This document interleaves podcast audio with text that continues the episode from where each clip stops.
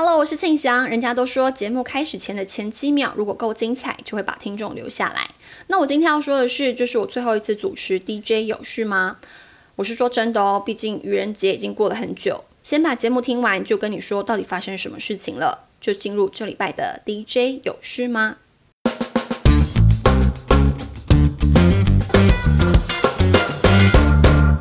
股方面，根据群益美股分析师高子旭表示，在本周公告 CPI 年增率达到百分之八点五之后，市场反应相形平淡。而市场解读，因为这次 CPI 可能会是相对高档，主要是因为油价最高的涨幅是来自三月份的上扬，后续有机会逐步下滑。而另外更有可能反弹的原因是，近期科技类股短线大约下跌本波上涨幅度的一半，而本周开始迎接的是美股财报周。首先就由金融类股领军开启财报的公告，预期在市场多年来拉回就去买的逻辑之下，在下周短线上可能就有反弹的空间了。在相关数据公告上，因为主要的通膨数据 CPI 和 PPI 已经公告了，因此下一波的市场担忧情绪点可能是在五月三号到五月四号的 FOMC 的会议之前，而整体四月中下旬都会是进入震荡反弹，不过前高的行情走势机会比较高，因。此，高子旭建议美股操作上可以用短线叠升做强反弹，搭配逢高放空的方式做长短线的多空搭配来应对盘势。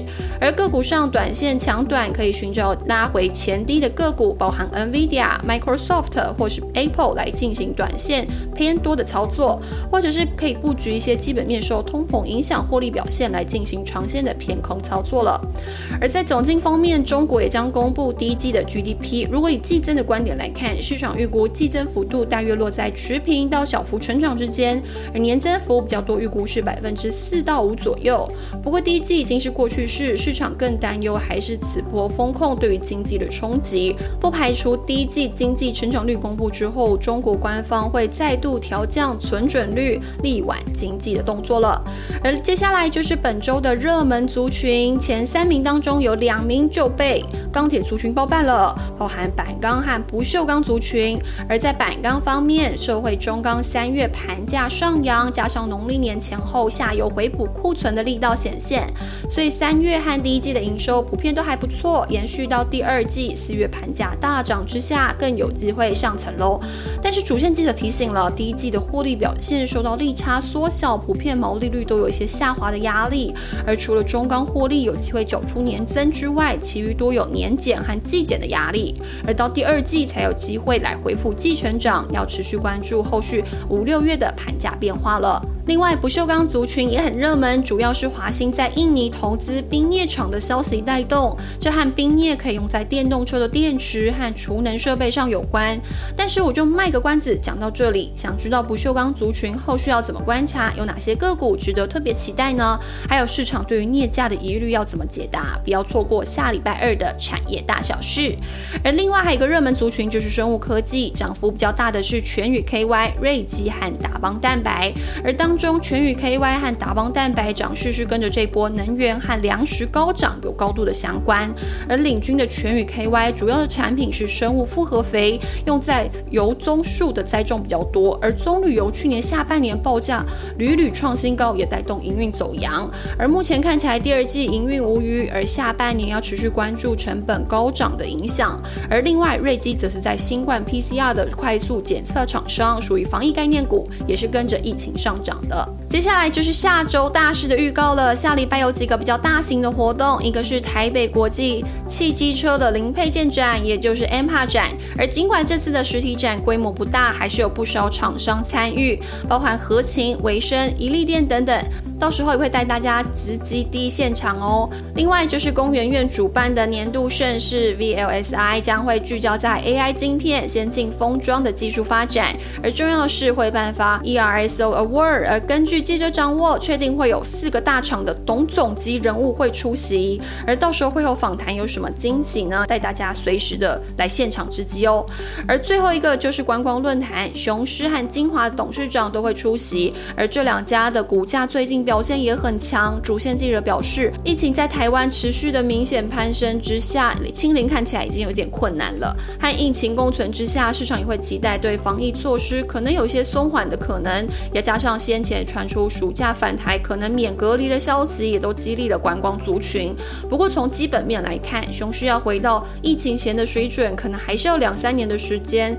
而今年上半年可能还是亏损的状态，目前 P/E 算是高档。而至于精华这两年尽管疫情的影响，但是仍然保持获利，而因此股价也相对比较推进一些基本面，加上餐饮已经恢复，现在剩下台北精华的住房是少数没有恢复的动能。如果后续进一步松绑出入境的政策，市场也会期待对营运表现有一些帮助。而下下礼拜有不少电子大厂的法说会，你没有听错，是下下礼拜。而当中市场讨论度比较高的就是联电，将会在二十七号举办法说会，会先讲，就是因为下礼拜市场可能就会开始密切讨论和猜测法说会的内容了。而主线记者表示，由于联电一月和三月都有涨价，加上汇率有利，因此市场会期待第一季的毛利率有机会达到百分之四十四到四十五的区间，应该会优于联电百分之四十的目标。到底第一季的获利如何，以及后续对于供需的看法，都是要观察的重点了。除此之外，下下礼拜的法说会还有日月光、历程、友达。普瑞 KY、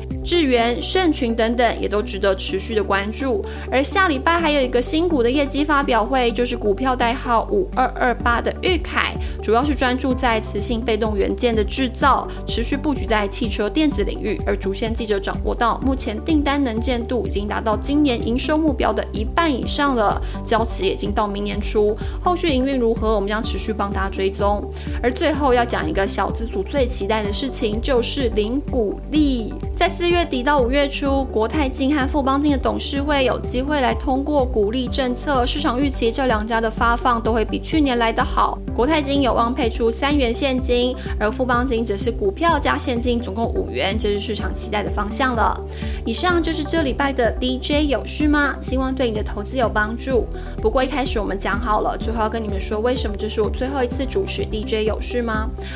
啊。不过说到这里，既然都是最后一次了，那就让我任性一下，卖个小关子。下礼拜日的节目再好好跟大家说清楚。不过不要紧张，大家不要紧张，我只是没有要离职，也没有要跳槽，还是在 Money DJ，只是有一个新任务和新挑战。噔噔，到时候还是要你们持续支持我才行。不过这个新任务执行到现在，老实说，偷偷跟你们说，我还是好几个晚上都睡不太好，实在是很紧张。